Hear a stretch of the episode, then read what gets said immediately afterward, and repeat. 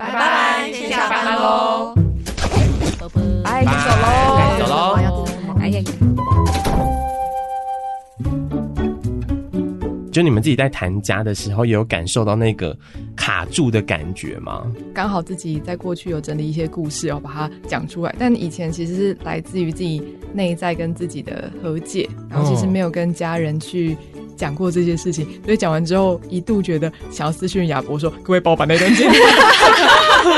或者真吗？对，或者是播出的时候，我可能要带我妈去阿里山之类的，收讯比较差的地方。对对对。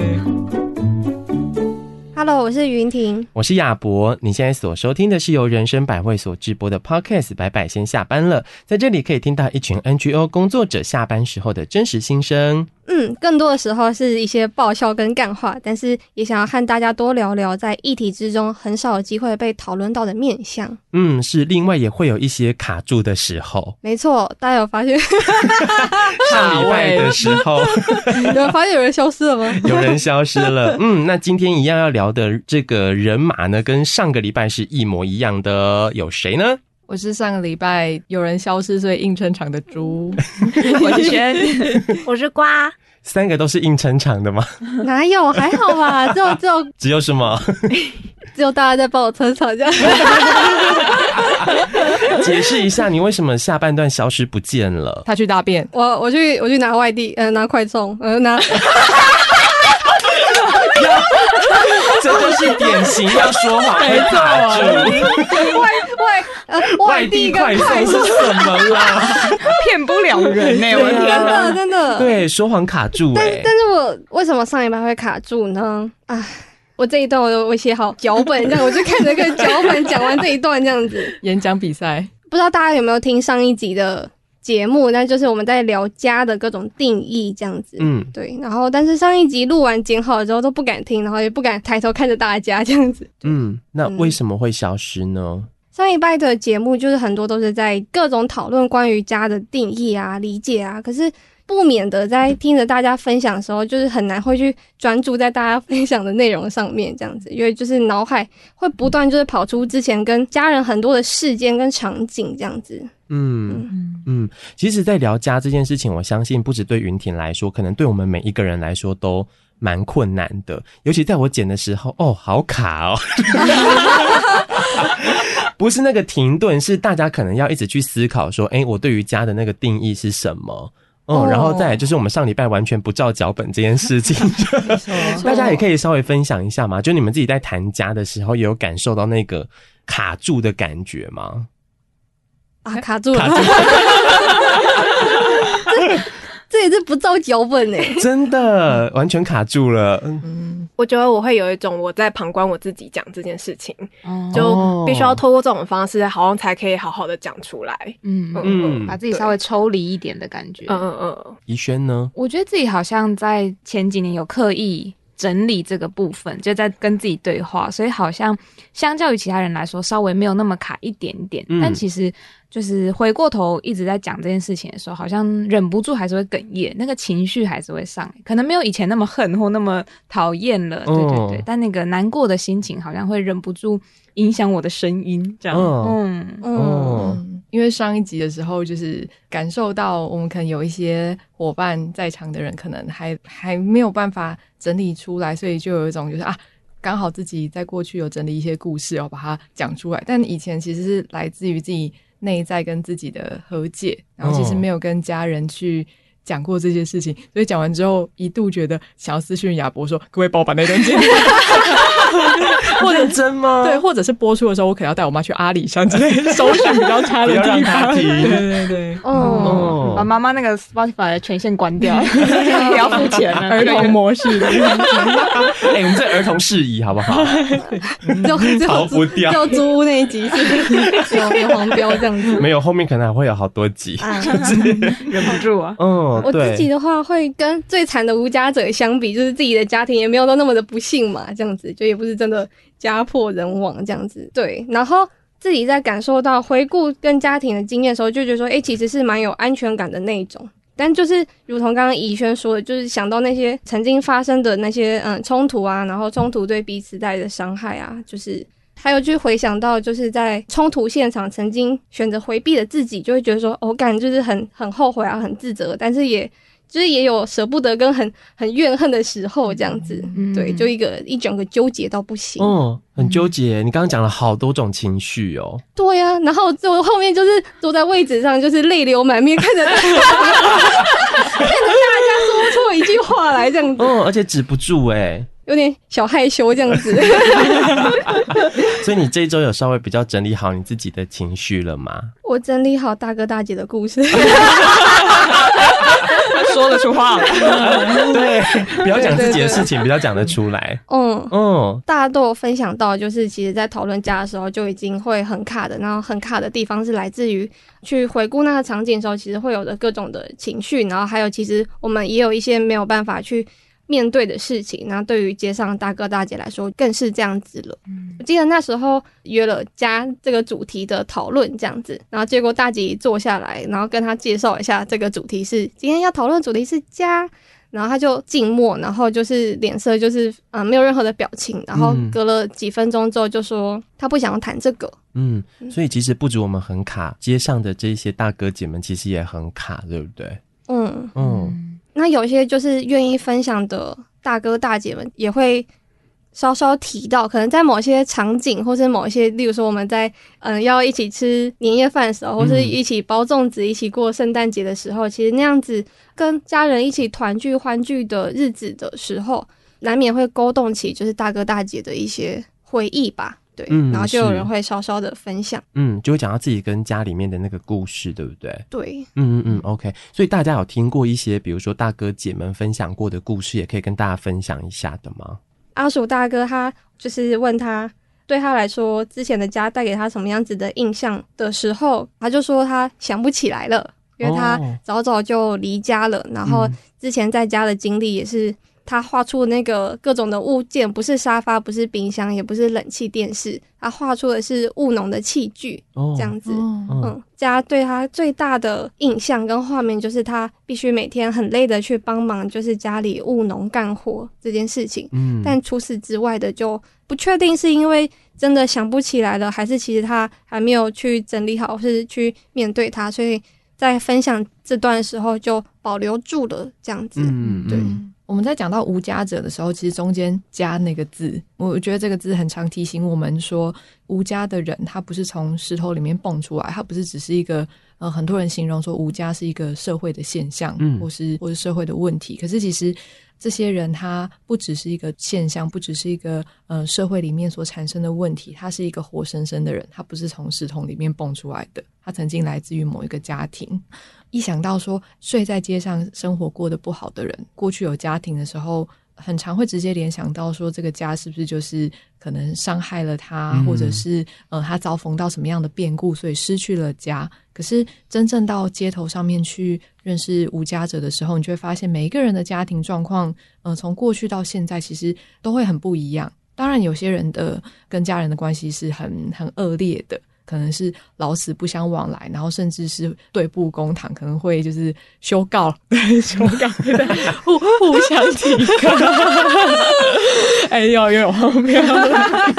对，就是可能会，就是其实非常多的怨怼，然后在路上看到对方的时候，其实是会故意的闪避的。嗯，对。但也有跟家人的关系其实是非常紧密，然后只是一些状况，所以导致他们没有办法团聚。像我认识的一些大哥跟大姐，他们其实在过年的时候是会特别坐车回家过年，然后还会包很大包的红包要给自己的儿子、孙子、侄子。嗯、对啊，哦、嗯，像是在前一阵子的时候，怡萱跟百合大姐好像也讨论了关于家的议题。我觉得百合大姐的故事也非常的特别。百合姐就是她有五个小孩，那她自从跟前夫离婚之后，她就离开了就是有丈夫跟小朋友的那个家。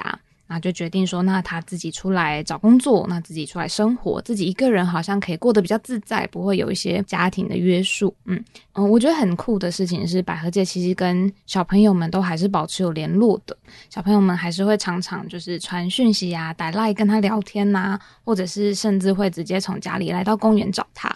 嗯，我觉得这个关系其实小孩们也知道说，百合姐跟她的前夫之间其实有很多家暴或者是情绪之间的张力，嗯，然后也知道百合姐在这段关系其实过得非常辛苦的，嗯，那他们在长大了之后决定就是支持百合姐去做离婚的这个选择。妈妈可能现在生活过得不是那么的好，那可能小朋友们就会给他多一点点的支持，也许是已经在工作的小孩就会稍微汇一点生活费给他，或者是嗯、年纪还小的小朋友就会常常打电话找他聊天，嗯、甚至是在呃前夫可能出外工作，他不住在家里的时候，就偷偷问妈妈，诶，你今天要不要回来住？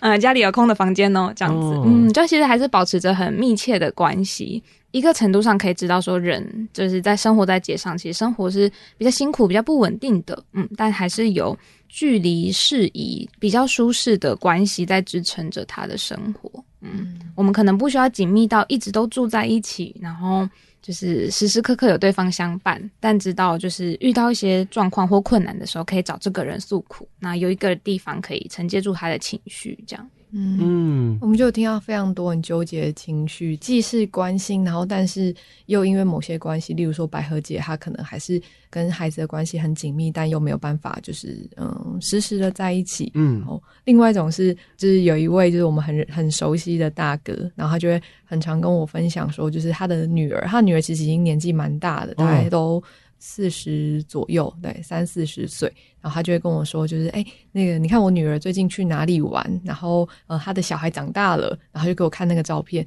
就那个照片是因为他的女儿有加他的 line，可是都不会就是回他讯息，嗯、就是关系其实蛮僵的。然后他每次给我看照片的时候，都是那个女儿的 line 的线图，哦，对，你就从哇，他从这么小的地方去关注着自己的孩子的动态跟，哦、嗯。嗯。哇，这个故事值得哭一下。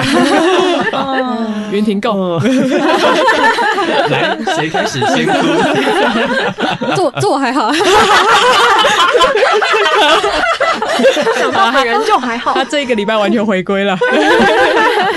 哎，也没有啦，就是，但是刚刚就听到就是这么多段的分享，就会发现说，其实不管是。呃，无家的人还是有家的人，其实，在面对家庭这段关系的时候，呃，那个对象就是你必须要鼓起勇气的对象，有时候不只是对方，有时候更要鼓起勇气去面对的是自己。嗯，这件事情，对，有一个大哥在呃社工伙伴的陪伴之下，其实也开始去面对过往跟家庭的关系，这样子。嗯，是这段我们也有特别收录这个社工提到这个故事的部分，我们一起来听看看。因为他之前可能是就是家庭里面的一个加害者，他那时候就是可能伤害了他自己的子女。哦，再补充一下，就是我们有讨论到他的家庭，讨论他的小孩，讨论到他的父母，然后那时候就讲说说，那你有没有想说过，就是过年的时候，然后回去看看自己的小孩，但就是看看自己的小孩，其实也不需要去想太多，觉得说就是。这次的过程里头，要得到小孩子的原谅或者是什么？我觉得你跨出这个勇气，想说跟小朋友一起吃个年夜饭，我觉得就是一个很棒的一个进步了。然后很高兴的是，就是他有做这件事情，然后也成功的回去过年，跟他的小孩子一起吃顿年夜饭这样子。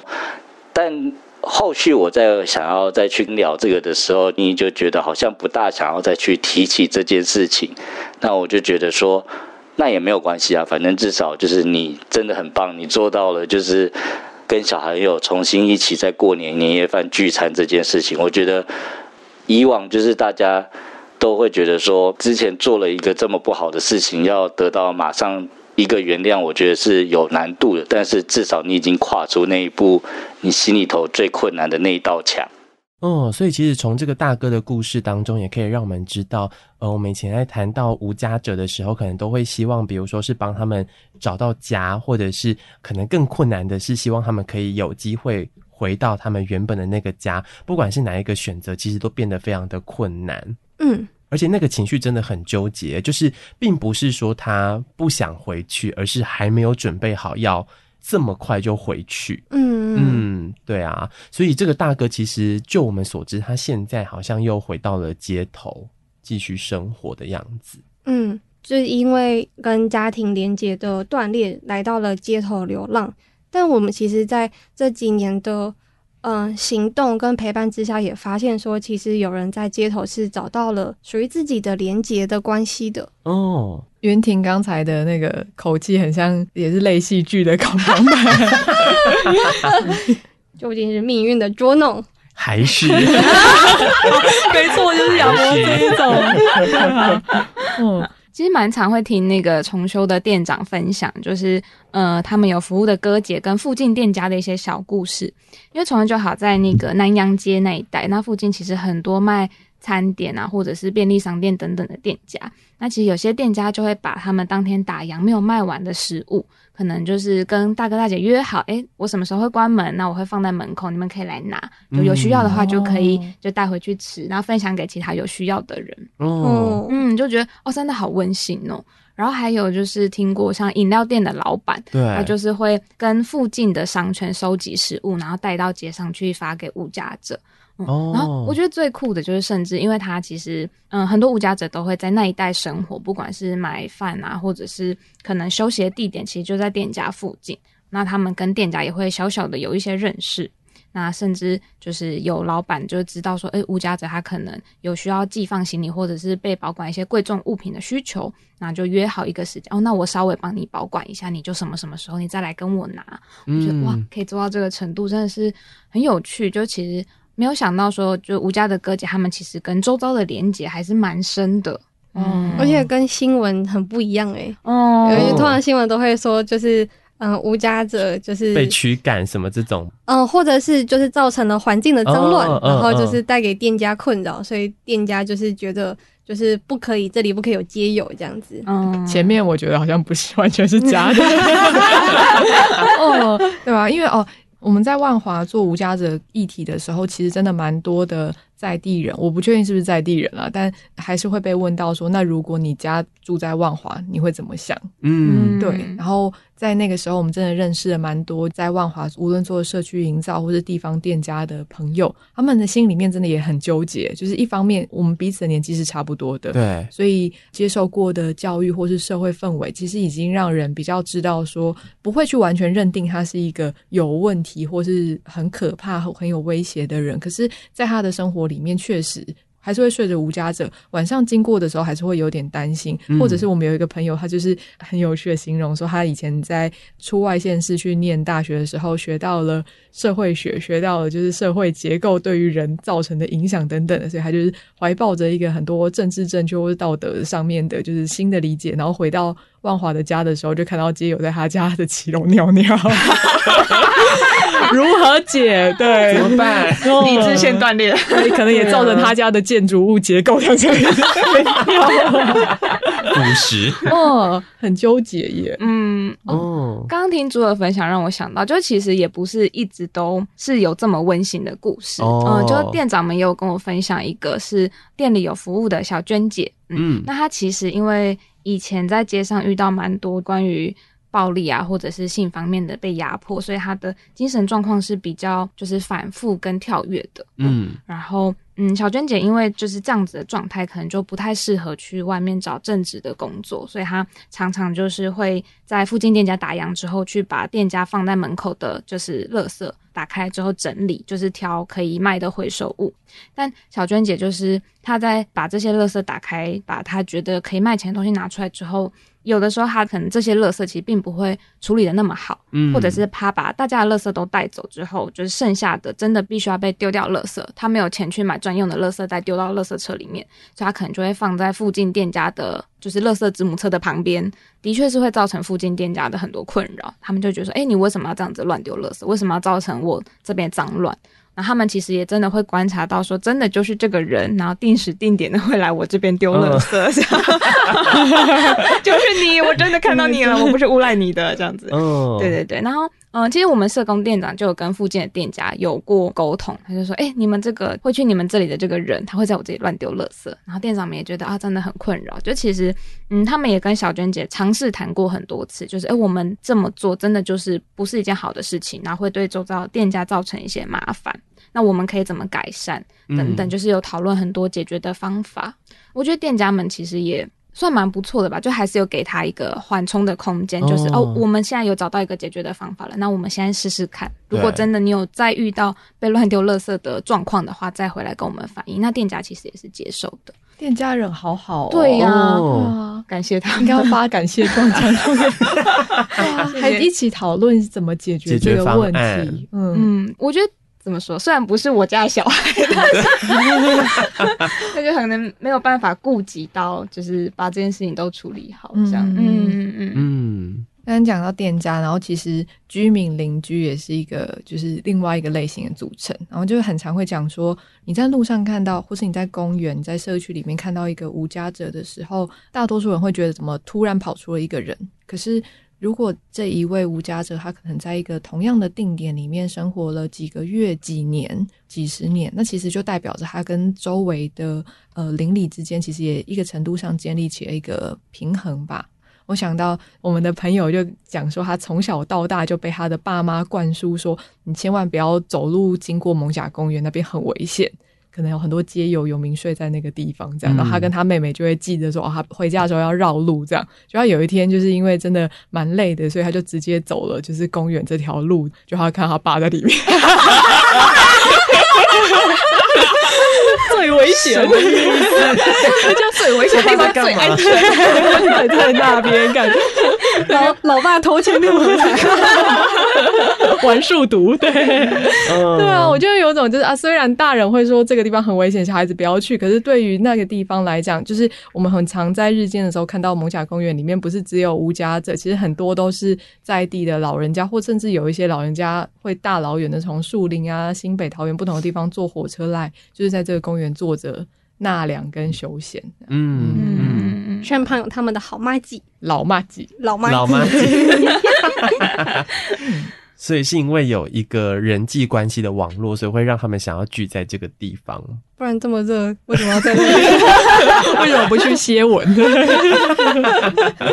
最常接触到的，其实还是要讲最常嘛，其实有点尴尬，因为并不是每一个呃无家者都这么。愿意的跟就是社工，无论是公部门或者是 NGO 的社工接触。不过，确实在台北做无家者的，就是社工们是蛮频繁的，会在固定的每个礼拜或是每个月的时候去跟街上的人，就是更新他们的状态，或是提供相关的需要。呃，社工里面其实有非常多不同的分工，然后这些不同类型议题的分工里面，其实因为人的状态它其实不是很单一片面嘛，有些处境跟困境可能是很复合式的。例如说，我们接到的就是。所谓的个案的哥姐，她的身上可能会携带着不同的议题啊。刚才讲哥姐，可是其实有些人是蛮年轻的，甚至我们接触过就是未成年的这样子的无家者。所以在当时跟我们接洽的就是儿少的社工，然后因为他不断的逃离家跟逃离中继的机构，所以儿少社工也是稍微跟我们取得一个共识，说那至少让他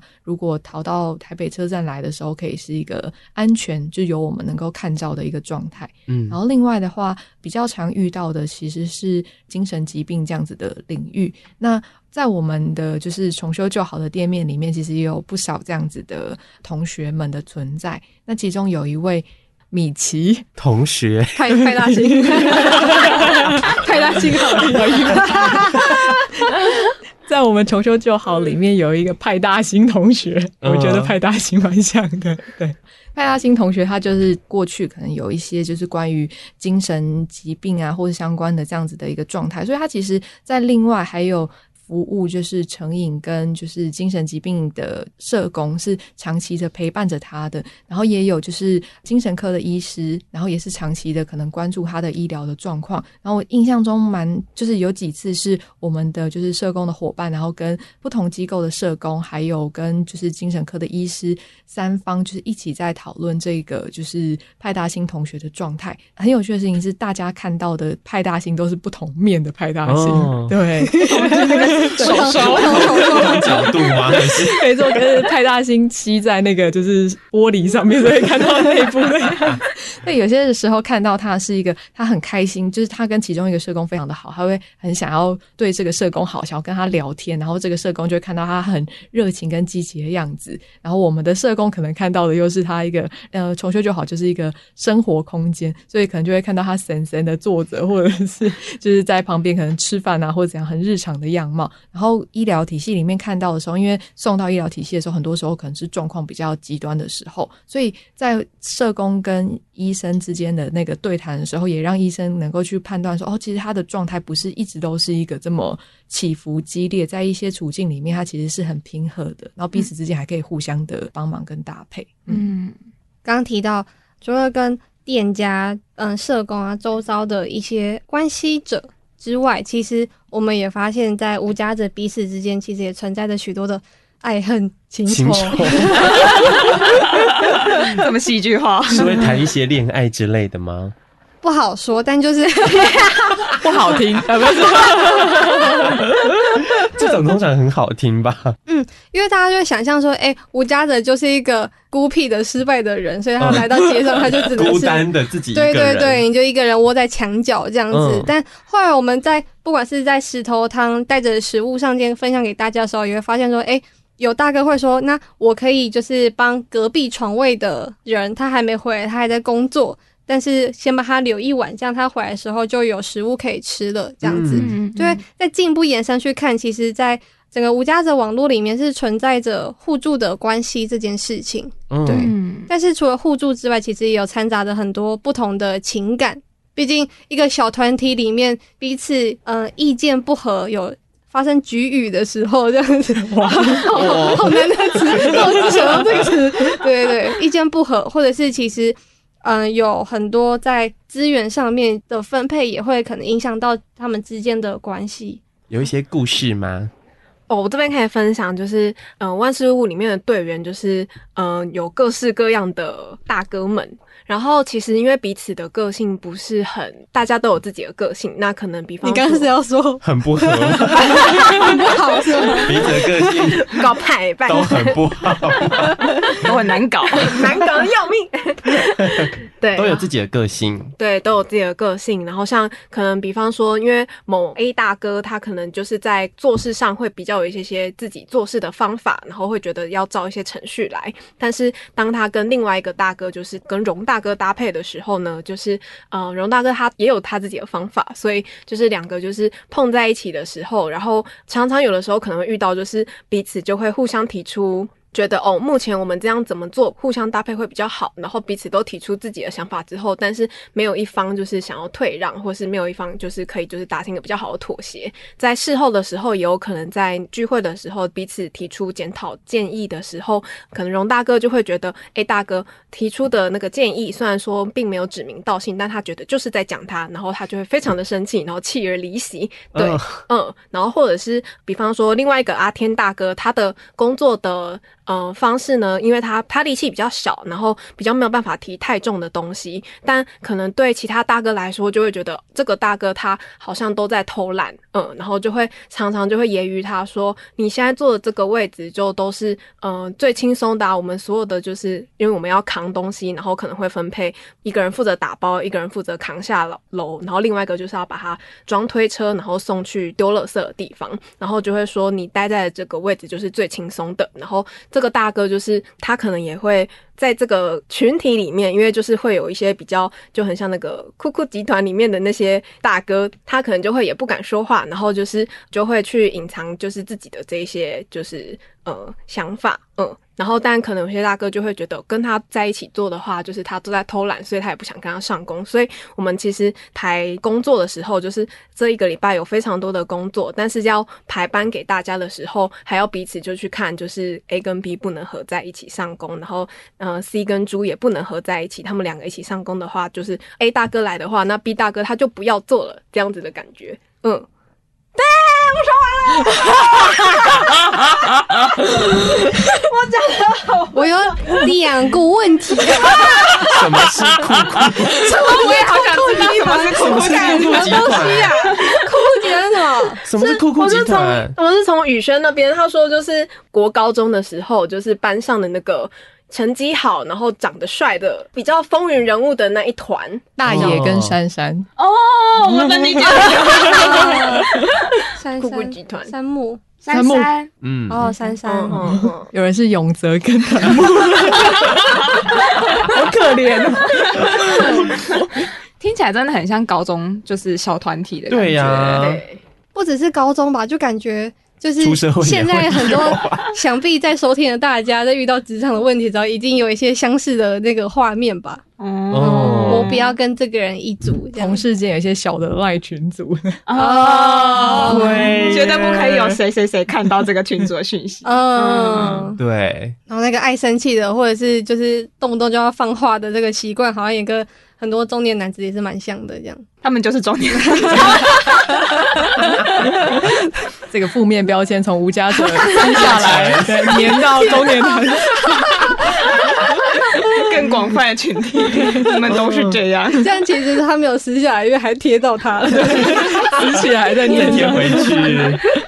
嗯，嗯，嗯，我觉得除了这种就是暗里勾心斗角的互动之外，也是有一些比较温馨可爱的互助的环节。像前面有说到那个百合姐，她就是刚来到台北车站的时候，因为自己一个人就是刚开始流浪，可能不知道要注意什么事情啊，然后也会觉得蛮担心的，因为女性无家者在街上的确会遇到的危险跟风险都比较高。然后那时候他就找到一个，就是也在车站休息的潘姐，然后他就说：“诶，我姐姐，我可以在你旁边休息吗？”然后他们就后来就是互相认识，结为朋友，所以他们就一起行动，然后或者是帮对方看行李啊，然后如果有食物的话，会帮对方留一份，就在街上有这样子互相照顾的关系。嗯除此之外，还想到阿秋姐，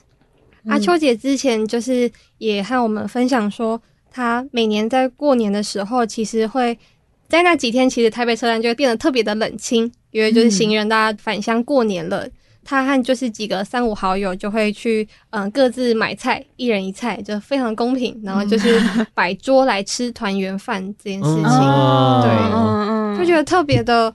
嗯、呃，那个那个感觉很很说不出来，是因为其实还有曾经听过阿秋姐分享，她其实过往在家庭里面是。作为母亲的角色，作为妻子的角色的时候，是不断被要求，她要准备一大桌菜，然后她要去操持这个家，她要去做很多，可能过年这件事情反而变成她一个很压力很力很大的事情了。但是到了北车这边，然后跟大家吃团圆饭的时候，是更能感受到彼此是嗯、呃、为了这个年所庆贺，然后为了彼此能够相聚在这里一起祝福的感觉，这样子。嗯嗯，哦、难怪耶，因为。我之前也听阿秋姐说，因为她流浪之后，其实有几次还是被家人，就是她的孩子，还是力邀她，就是希望她可以回家过年。可是她去了几次之后，就觉得回到家那个吃饭，因为她这样听云婷讲才知道，她以前其实就是要负责那个传鬼德啊菜这样子的人，然后现在回来，她可能变成了就是婆婆或者是奶奶之类的，就是这样的角色的时候，其实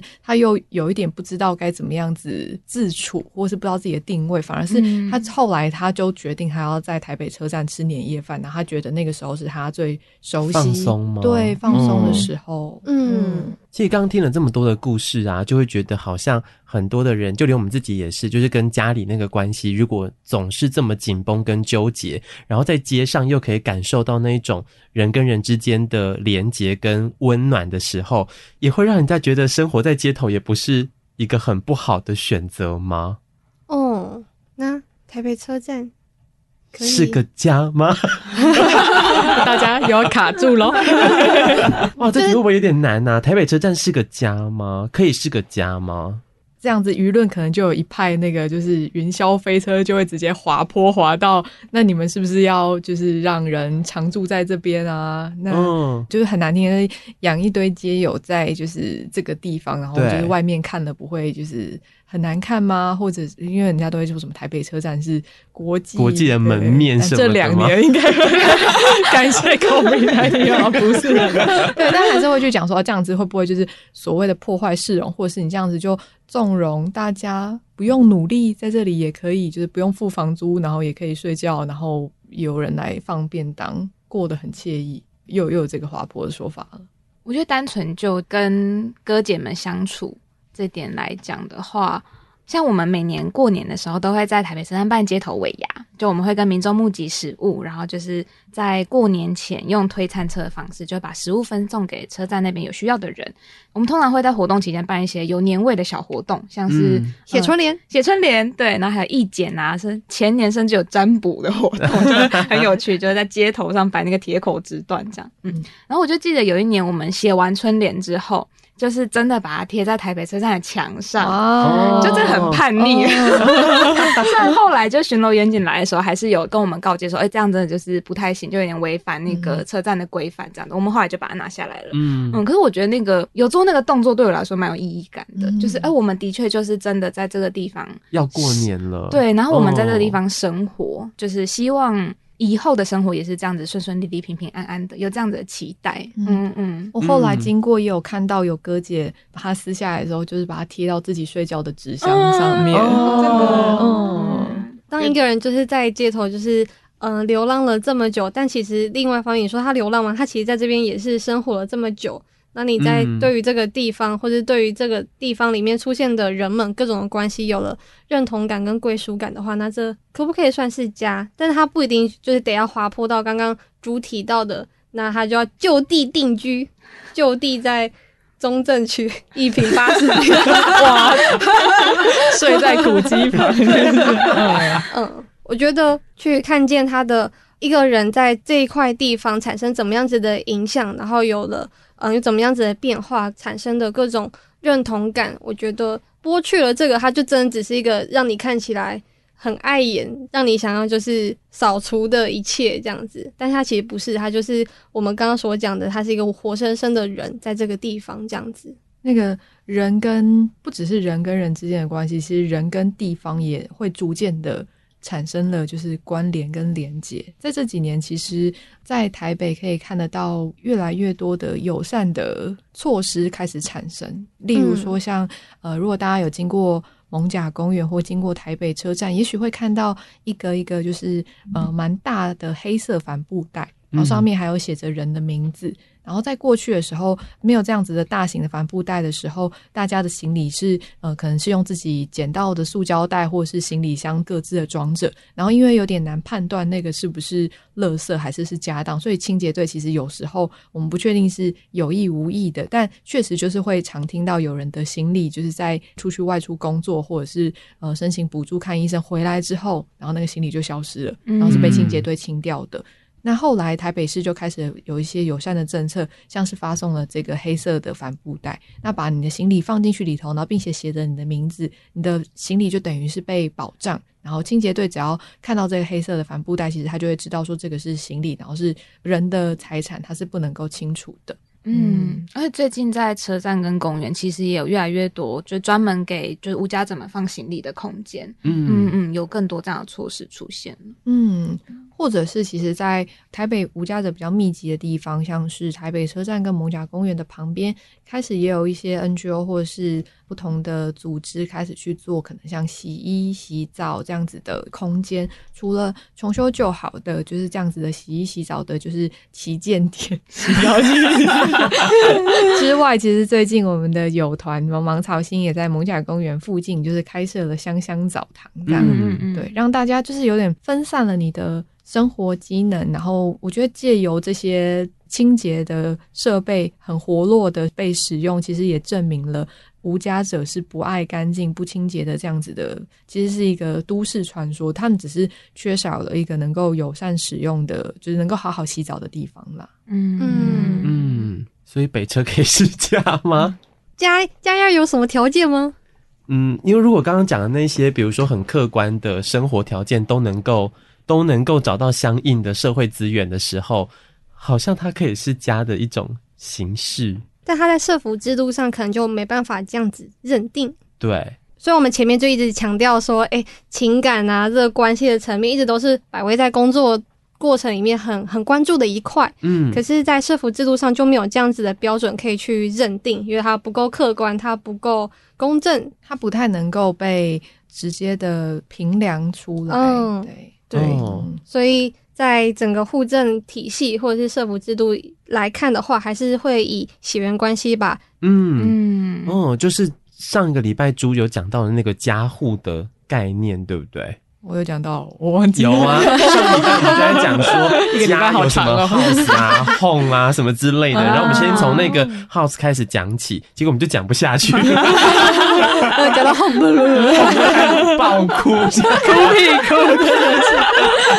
对，哦，其实，在上次有提到了关于家户 household，也就是其实我觉得前面云婷讲的还蛮清晰的，就是关于在无论是社福或者是在呃国家的各个制度里面所看待的人的这样子的小型单位，嗯，对。那我们其实最常接触到的经济弱势者，那直觉其实社会大众都可以联想到说，哦，那可以去申请所谓的低收入户，对，大家都很常听到这个名词。可是其实低收入户这个户，它的意思就是指说有一个明确的居住地址，然后以及在里头被刮算进来的共同生产跟消费的人口。嗯，对。那刚才讲到的这个共同消费跟生产的人口，在法律里面的定义，就跟云婷所说的，就是所谓的血亲，嗯，或者是结婚，对，这样子的关系，嗯。我们在之前的时候，我觉得讲到低收入户，它有它的水真的非常的深。嗯，对，我们第一个就是在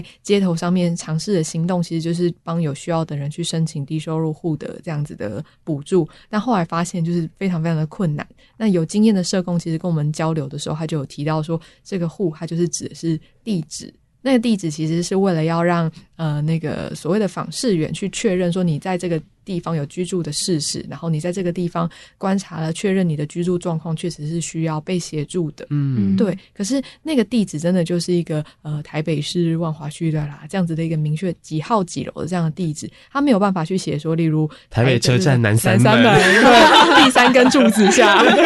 我就住在这里。对，他其实没有办法被这样子的判定，所以其实对于街上的无家者来说，如果要申请这个制度，就算他的其他的资格，例如说他的收入啊，他的身体。状况等等，其实可能是有符合能够申请的，但卡在那个户那个地址上面，其实就是一件很困难的事。嗯，而且刚刚在讲血亲这件事情啊，就会让我想到，还是回到关系这件事。比如说，如果我真的有一个明确的住的地方，呃，因为刚刚在讲那个，比如说是收入的计算的这个部分，一定要符合某一定的标准才可以申请，有那个申请的资格。嗯。可是有的时候就会是。比如说，我加了爸爸的那个收入进来啊，等等之类的，计算起来就会发现，哎、欸，其实其实会超过那一个申请的资格。但是我跟爸爸的关系又没有好到他可以随时支应我生活上面所需的时候，嗯，就会变成那个就是一个超级无敌大的限制、欸。对，这个就是制度上面认知为，就是既然你们是亲子，那你是未成年，他对你就有抚养的义务。嗯，谁？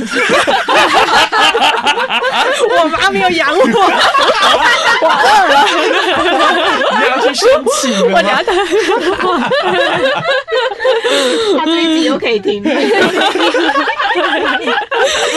如果你是未成年的话，你爸就对你有就是就是抚养跟教育的义务，这样。然后如果你爸就是是个年长，就已经过了就是六十五岁长者等等之类，你对他也有就是抚养的义务，这个是法定上面的认知。可是这对于实际人的相处关系，我们都知道没有办法是这种样板型的。对，嗯，不然你去告他，这个也是一个实际的方式，告他遗弃。你不要用呼喊，你解释一下会死。哦，例如说，可能就是会需要对簿公堂，由法官这边认证，就是你们两个就是没有断抚养的事实这种。对对，然后断绝亲子关系了，这样子，嗯、然后才可以去做那个，对他才会独立成为是一个需要社服里面的一个服务的个案。嗯，只有这样子才能在计算那个所得合计的时候，可以排除掉你其他的亲人。其实蛮多在服务的隔解，就是会遇到这样子的困难，然后在社工询问说：“诶，有这样子一个就是上法院去做公证的方法的时候，大家都会蛮纠结的，就是有可能是要跟就几乎没有往来的小孩或者妻子去。”对簿公堂这件事情，我觉得对大家来说应该都是一个蛮有压力，而且很难跨过门槛吧。关系再次破裂，对呀、啊，冰点还要再低这样子。嗯，之前有一个大哥，然后就是社工已经设法就是帮他跟他的小孩讲好了，就是其实这就是走一个法律的流程，然后到法院里面，然后为的是取得这个就是他们两个身份可以脱钩这样。然后但是进去到那个法院里面的时候，他的小孩可能就是也会陈述一些事实，例如说，呃，我爸在我们什么时候他就离家了，所以他其实以前也没有抚养我们的这样子的事物，所以我现在也没有要也没有办法去照顾他等等的。然后这个时候他脾气忽然压起来，就是原本已经都讲好了，但是他在那边。时候说，我也是有养你养到十二岁啊，我没有怎样子之类的，就是你也是老子干出来。对，然后后来你刚刚又咕噜了一下，这里收音很好。对。结果非常尴尬的事情，这个法官还是判定说，就是那如果是你还是有抚养这个孩子到一个程度的话，那还是这个孩子还是需要对你有就是抚养的责任，所以判就是这个失败。对，他判这个孩子每个月要给这个爸爸好像是五千块还是八千块的抚养费，然后那个大家就超级的尴尬跟傻眼，因为五千块八千块就是。又申请不到补助，然后这五千块跟八千块又没有办法够，然后这个孩子也气死了，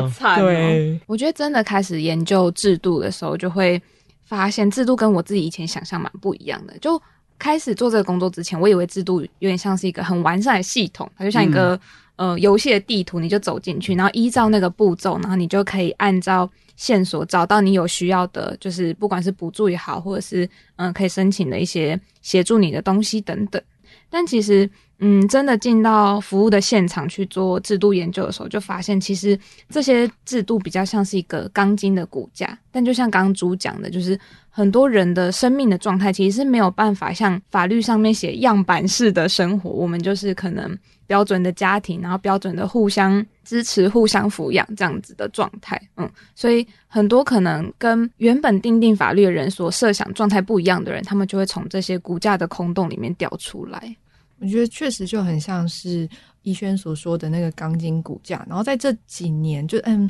一年叠着一年的过程里面，我们确实也看到那个钢筋骨架，它确实在往一个。越来越嗯，希望能够更精细一点，包裹住更多的人这件事。因为像刚才讲的那个弃养官司这件事，做无家者服务的我们，可能都觉得说，哦，这个东西很困难，对，很不人性化。可是，在有一次的时候，我就跟一个一个在做妇女权益的基金会的工作者，一个讲座里面语谈的时候，那我就讲到了这个弃养官司可能不人性化。但事后再跟他聊天，才发现到说，其实这个弃养官司是在。这一位年资深的工作者，他们年轻的时候很极力在推的制度，因为在当时如果没有这个弃养制度的话，甚至就是家庭是没有办法，就更困难。对对对，嗯，嗯，也许就是从这个这个面向看起来，还是有机会一步一步的制度跟着这个社会的需求不断在推进。然后，但是确实也很需要一线的，就是工作者跟一线的经验者们来回馈关于我们所看到的真实的样态。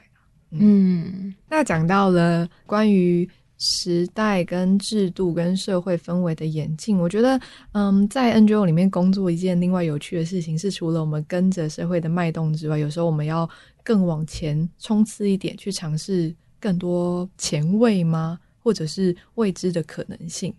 嗯，前面有提到家户跟社服制度的关系，然后再往前推去讲到家。家庭、家屋这件事情，其实都是在从各个面向去讨论家这件事情对人，就是到底有怎么样子的意义跟重要性。嗯，百味从去年二零二一年开始，就是有发展一个叫“百味家务”的计划，其实就是一个无家者大哥们，就是去练习怎么好好的生活这件事情。大家就听到说，哎、欸，好，生活这件事情，嗯，有需要练习吗？嗯，一开始的时候，其实除了说就是不知道这件事情的重要性在哪里之外，应该也会觉得说这件事情要怎么开始。对，因为我们在街上就会很常看到说大哥大姐因为历经了嗯露宿街头，然后各种不稳定的工作、睡眠、居住等状态，其实对于人的身心都有很大的影响。嗯，那你要他就是直接租屋，然后就回归到正常的生活，通常就是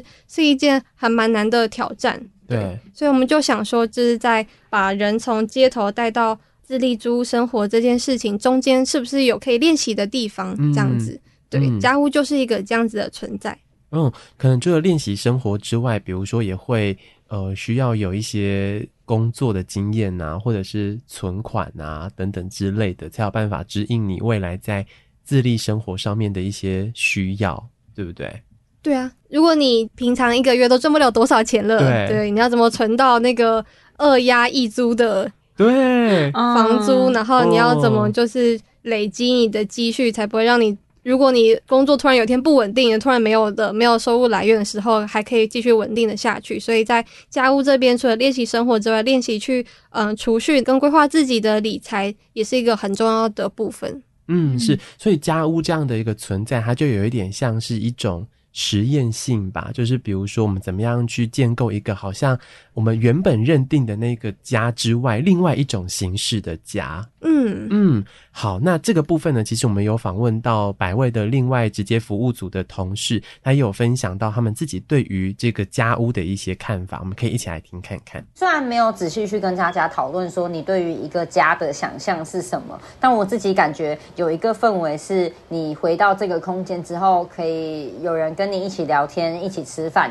然后或甚至只是大家一起坐在客厅划手机，都都没关系。对，但我觉得重要的是，是在这个地方有人等你，然后有人陪你的这个这个感觉，这样。嗯，我自己觉得这个感觉可能就是我想象中大家之所以把这个地方视为某一种家的感觉吧。比如说像我自己，可能是也是离家到台北好了。如果我的生活里面有发生什么真的很困难，我自己没有办法解决的事情，但但我知道我可以可能比如说打电话询问我的家人的意见，或是跟家人求助这样。但其实很多街上的人，他是他是已经没有家庭。这层人际连接在的，那我们虽然我们没有办法成为大家的家人，但我觉得我们可以是，当你很难过的时候，或是你不知道怎么办的时候，拿起手机，你是可以拨电话给我们的人。我觉得，我觉得最少最少，我们可以可以成为这样子的存在，这样就不至于是当你面对困难的时候，你自己没办法解决，然后你就只能选择逃跑。就我觉得，希望不会变成这个样子。这样，如何成为人的后盾这件事情，其实。不仅仅是要让他去信任眼前这个社工是他可以信任的伙伴之外，嗯、其实我们也会想要将嗯、呃、这个家屋打造成是一个让人可以安心，然后有归属感、有认同感，会有各种嗯、呃、温暖的氛围感的一个空间。嗯，其实我们在一开始当初设计的时候，嗯、呃，其实加入我们自己很多的私心。对，就是我们期待，如果我们是租这个空间的人的话，我们会希望我们那个。家要长什么样子？哦，嗯，有请我们的首席空间设计师 呱呱，我可以稍微分享一下，就是一开始的时候我们在。找那个租屋的地方的时候，其实就已经，呃，虽然也不是说就是预算到了，然后就觉得可以随意的租了。那个时候在看的时候，也会看就是，嗯、有没有就是这个空间是不是足够的通风，然后有没有可以就是让大家洗完衣服之后还可以晒衣服的地方。然后那个时候其实蛮幸运的，就是，呃，找到了一个，就是这个房东其实他已经把他的房子整理的差不多好了，就是他的空间里面的墙的颜色是可能有蓝色跟黄。黄色这样子的配色，然后呃，它的餐桌啊跟客厅啊也都是有。基本的家具，对，基本的家具，然后或者是沙发之类的。那时候就是前后的，就屋子算蛮狭长的，但是它的屋子就是房间里面是有窗户的，然后呃，厨房那边也是有窗户的，所以整个空间是打通起来。这样子的话，空气是很流通的，嗯。然后所以其实那个时候，光是硬体上其实就不需要再做太多的改动，主要比较是因为就是那时候房东他的格局还是主卧室，然后还有就是小房间这样，所以里面放的都还是那种双人大。大床，我们那时候要做就是协助把里面的屋子，就是可能需要调整成就是男子宿舍共同居住的这样的配置。嗯，因为毕竟是宿舍，然后所以其实就会有很多隐私的考量，所以就是大家就是会一人一床嘛，那床跟床之间就是嗯、会需要有床的隔帘这样子的配置，然后每个人都会有颠桌，然后上面会有一盏灯，就是让你自己就是晚上想要自己独处的时候呢，可以不用开就是共同的大灯，然后就开小夜灯，然后去享受自己的生活。嗯，哦，那个时候就是我还记得，就是我那时候就觉得，因为空间是有一点点小。所以我就想说，那有些人可以就是用那种小小的电风扇，然后后来就是发现不行，就是对大哥来说就是实在是热爆，然后所以后来我们就还是各自配置一台就是标准的大电风扇，对，就是自己吹自己爽这样，工业用的那种。对，那时候就超怕他们就把冷气开爆，对，嗯，然后就是我自己在想象的时候，我觉得也蛮尴尬，毕竟是男子宿舍，然后但是我自己想象就是，如果是我来住会怎么样？想要舒服，就是有隐私的空间啊，然后有小夜灯啊，然后买到。很喜欢的凉感床单这样子，但是因为它是有点丝绸的样子，然后就是我把它买来之后放完之后，赵哥就说看起来超级像宾馆的床单，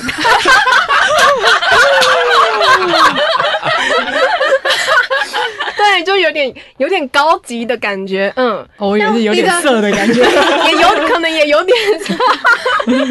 就对。就不小心叫成这样，我只是想要让大家睡得凉凉的，嗯，对。然后那时候也跟就是嗯伙伴们之间，就我们就可能去一起采购，就是杯子啊、碗盘啊，然后是挑一些可爱的，就是就是颜色，就希望跟整个家的颜色是可以是有搭配的，嗯。主要就是是因为就是想着，如果是我们自己的话，也会希望、就是、如果是设计师的话。不是，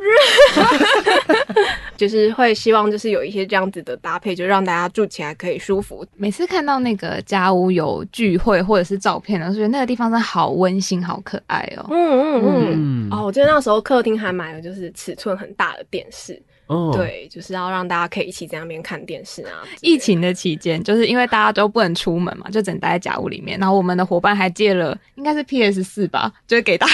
太快乐了，怕大家待在那里太无聊了，哦、因为就其实真的蛮封闭，然后也不能出去外面工作什么的。我以为你要讲 A 片的故事，欸、有吗？哎、欸，我不知道，不在里面看吗？他们自己看吧。一起看，自己看，自己看，荧幕这么大哦。那就据说就是有人就是马上用什么 MOD 还是什么之类，就是用了付费的频道，然后就是 就是社工有跟大家讲说，哦，我们不会公告说这个是谁，然后但是请，因为毕竟是付费的，所以还是请那个付了这个费用的人要来找我们，要来缴这个费用，我们的服务里面不包含这个。自己看着自己付钱，居然看付费的，是不是要家庭守门员？嗯，刚刚听就是呱呱分享，就觉得说，其实我们在一开始挑选嗯一个家的空间，就是应该要长什么样子，有什么样子的追求，跟会去注意哪些细节跟摆设的时候，其实就跟。就觉得好重要哦，就跟我们自己追求的一样嘛。大家可以去听 EP 三，租屋那集，我们遇到多可怕的东西，这样子。嗯，对。而且在有限的空间、有限的预算里面，去创造最大大家可以住的舒适的，且又保有隐私，然后还有不管在空调或者是嗯休闲娱乐方面，都可以在这个地方满足。嗯，听起来好像会有些奢侈，但会不会其实这其实是一个很基本的东西呀？嗯，就是我们租屋的时候会看的事情。嗯嗯，而且在每个月的家屋，就是会举办著名大会这件事情。嗯，嗯，一起吃饭，一起吃饭这件事情好赞哦。而且就是赵哥，赵哥这个可以提出来，直接提赵哥。可以哦哦，已经出现过，前面提几次。嗯，就是那时候好像，嗯，那时候还说，赵哥的确是一个匿名。觉得都住进来了，然后就是也希望大家可以吃得健康一点，所以都会就是添购一些食材，然后就是去塞满那个冰箱，让大家是可以就是吃得好一点的。但发现没有人拿出来煮，所以赵哥就还身兼，对，他还要就是下班的时候还要去那边煮饭给大家吃。赵哥本来就会煮饭吗？赵哥是开始做家务之后才开始练习煮饭。哇，我们的多重培力，好赞哦！大家也是他的实验品，这样的。我记得赵哥好像第一次煮了皮蛋瘦肉粥吧，然后著名阿虎说：“哦，好难吃。”哎，有的吃就很好，还咸。对呀，想吃原婷的八宝粥。嗯，我之前听赵哥还跟我分享过，就是他的家人都会跟他说：“你对那些著名的好，只要有一半对我好，这样就足够了。”你还会帮他去买便当，还要煮饭给他吃。你平常有在煮饭给我吃吗？嗯。对啊，所以聊了这么多，其实可能不管是从整个硬体上面的设置，或者是软体上面的一些配备，都希望让这个地方创造那种像家的这个氛围感。虽然说这个地方在世俗的定义来说，它可能不算是一个真的家，可是就像我们一开始也在讨论那个北车到底是不是家？我觉得这件事情好像大家在听的人也可以稍微思考一下，你自己对于家的那个想象跟定义是什么？嗯嗯嗯，对啊，那个家的定义应该是要怎么样子的啊？就是嗯、呃，有血缘但是关系破裂的，算是家人吗？那如果没有血缘，但是我们彼此关系对非常的紧密，然后可能给你更强力的支持这件事情，那这个人这个对象是不是对你来说可以算是一个家人，如同家人一样的存在呢？嗯。嗯讲到没有血缘关系紧密，让我想起就是几年前其实讨论过很多那个多元成家这件事情。嗯，嗯，感觉真的是对于家的那个组成可以有更多不同的想象空间。嗯，嗯，我们不一定要是亲生父母养的这样子的组合才可以变成一个家庭的感觉。以轩会煮饭，以轩可以是妈妈，还是脱离不了这个家庭分工？你只是需要一个煮饭伙伴吧？妈。嗯，可是又会忍不住想到说，嗯，我们一直去谈家这件事情，可是那我们是不是已经预设了人一定得有家这样子的嗯关系，才算是一个支持，才算是一个完整的人吗？好问题耶。人一定要有家吗？他能不能够孤孤单单？他能不能够他会讲孤单？孤单感觉好像没有那么好。他能不能够独自的走完他的一生？他也可以云游四海啊。哦、嗯，对我来说，就是这样听讨论聊下来，就觉得说家这个议题除了很重大之外，就是也会让我想，家这件事情不应该是一个大家必须得要经过的一个人生的过程，或者他得要是成就你，你是否完整。对对对，一个标准吗？我觉得不会是，但它应该要是一个可以选择的东西，这样子。嗯、但可能有些像无家的，他在来到了街头上之后，他可能就会是一个他没有办法选择的事情，因为他被社福制度所钳制，他可能被外界的眼光所指责、所批评，所以他不配有个家，他也不该有成为组成一个家的这样子的妄想。对。它不应该是被阻拦的，它是一个应该每个人都可以去选择的一件事情，这样子。嗯，哎、欸，但回过头来，如果讲那个家的定义，就是我在想的事情是，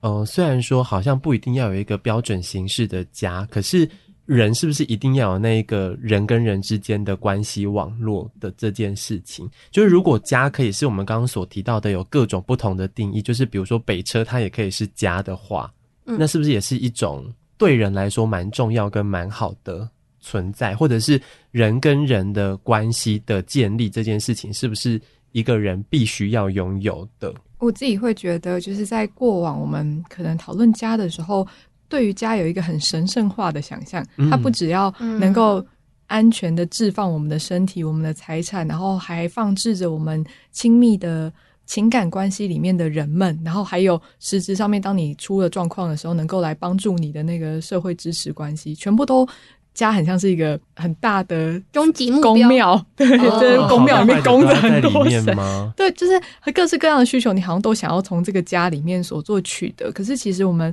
逐渐在无论是现在社会的变迁，然后人的居住的形态或生活形态的改变里面，你都看到了那个不同的。呃，需求有机会在分散的状态里面被满足，就连无家者，他可以在重修旧好洗澡，然后到就是梦想城乡，就是上画画课，然后晚上睡到台北车站，在那个过程里面，也许是时候可以去稍微让家走下神坛。对，在那个状态之后，我们才更有机会可以去好好讨论关于家这件事。在这两集，我们的对话应该都很冲击，就是对于家有一个就是传统或所谓正统想象的人们，很像、嗯、对。但我其实我们想要去嗯、呃、反思的，并不是那个去攻击家不对、不好、不应该存在，嗯、而是哦，我们是时候让他走下来，我们才能够去看见他真实的样貌，再来做进一步的选择吧。嗯嗯嗯。嗯刚刚朱也有提到说，就是他可能有一部分需求，其实在街头被满足了。那可能对有些人来讲，就会觉得说，诶，这件事情好像听起来有点危险，然后是觉得有一些就是可能会有一些相对剥夺感之类的。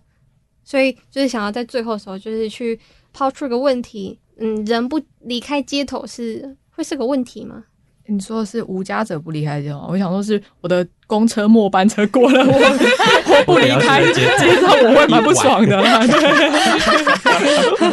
哦，我觉得这个问题对我来说一直都蛮纠结的，会觉得如果在街上的生活是可以满足他生活的一些。就是日常生活的所需，那他也可以在这里找到人际支持的网络，或者是嗯，可能继续生活的一些目标跟动力的话，那不会觉得好像得要把人塞进就是屋檐底下才算是一个好的结果，但也很就是明显的看到大家生活在街上那个不稳定感跟不安全感，其实对人是造成一定程度的消磨的。这两件事情好像就会一直很拉扯着自己，就是我没有觉得好像。必须要遵循着社会的期待，就是去让他成为一个有房子的人。但生活在街上的确会遇到一些目现阶段没有办法解决的问题。嗯，我觉得，我觉得我这边的话，就还是会觉得，就是待在街头也可以是其中一个就是选择。然后这个选择并不会被认为是呃有问题的，然后必须要被解决的一个什么社会的乱源。嗯。呃，我自己的看法是，不离开街头会是个问题吗？就是我觉得这个问题有时候遮蔽的另外一个状态，就是让人掉到街头是被允许的吗？对。然后其实我们看到了很多的状态是，可能是家庭或者是社区里面，或甚至是社福里面承接不住的人，他才会掉落到街头。一方面，呃，我觉得应该要回头去检视，并且补强的是这个社会支持的网络、社会安全网这件事。那另外一方面是在现在的体制跟现在的支持确实不足的状况底下，有些家庭跟社区真的是接不住人，所以他才到了街上。那如果我们去因为人到了街上，然后开始去惩罚他，开始去指责他的话，其实那个是一个，我觉得对于所谓受害者的一个。很严苛的道德要求啊，所以想法也许很简单。当然有人需要的时候，我爽啊，我就支持他。嗯，嗯，我就想睡街上啊，我晚上帮你盖被子，我们深夜盖被志工，怕大家着凉了。嗯嗯嗯，好啦，我们这两集聊家的这个议题，呃，我不知道大家听完之后会有什么样的感觉，会不会觉得其实好像有一点沉重？嗯。嗯，其实是蛮困难的议题，但也很希望透过我们每一个人的故事，哎、欸，其实我们揭露超多自己的故事。对啊，靠背啊，有点赤裸，掏心掏肺，嗯，真的掏心掏肺。把我自己剪掉吗？也可也可以啦。好啦，就是呃，也希望透过我们的分享或者是这些内容，让大家也可以稍微思考一下，你觉得家到底是什么？然后到底是不是一定要有家，或者是不离开街头？它真的会是一个问题吗？这个部分就留给大家，可以一起来思考一下。那如果你有什么样想要分享的事情，也欢迎大家可以留言给我们。我们现在的留言有点少，可以大家留言给我们五颗星之类的。请亚波粉跟瓜粉站出来。对呀、啊，应该也会有一些怡萱粉、猪粉，还有云婷粉之类的吧？猪之类的吧？应该有 吧？可能吧，可能吧。有，我们听不清了。我乔装一下好了啦。好啦好啦，如果你们有什么样的想法的话，都欢迎大家可以留言给我们。那我们就真的要下班喽，拜拜拜拜。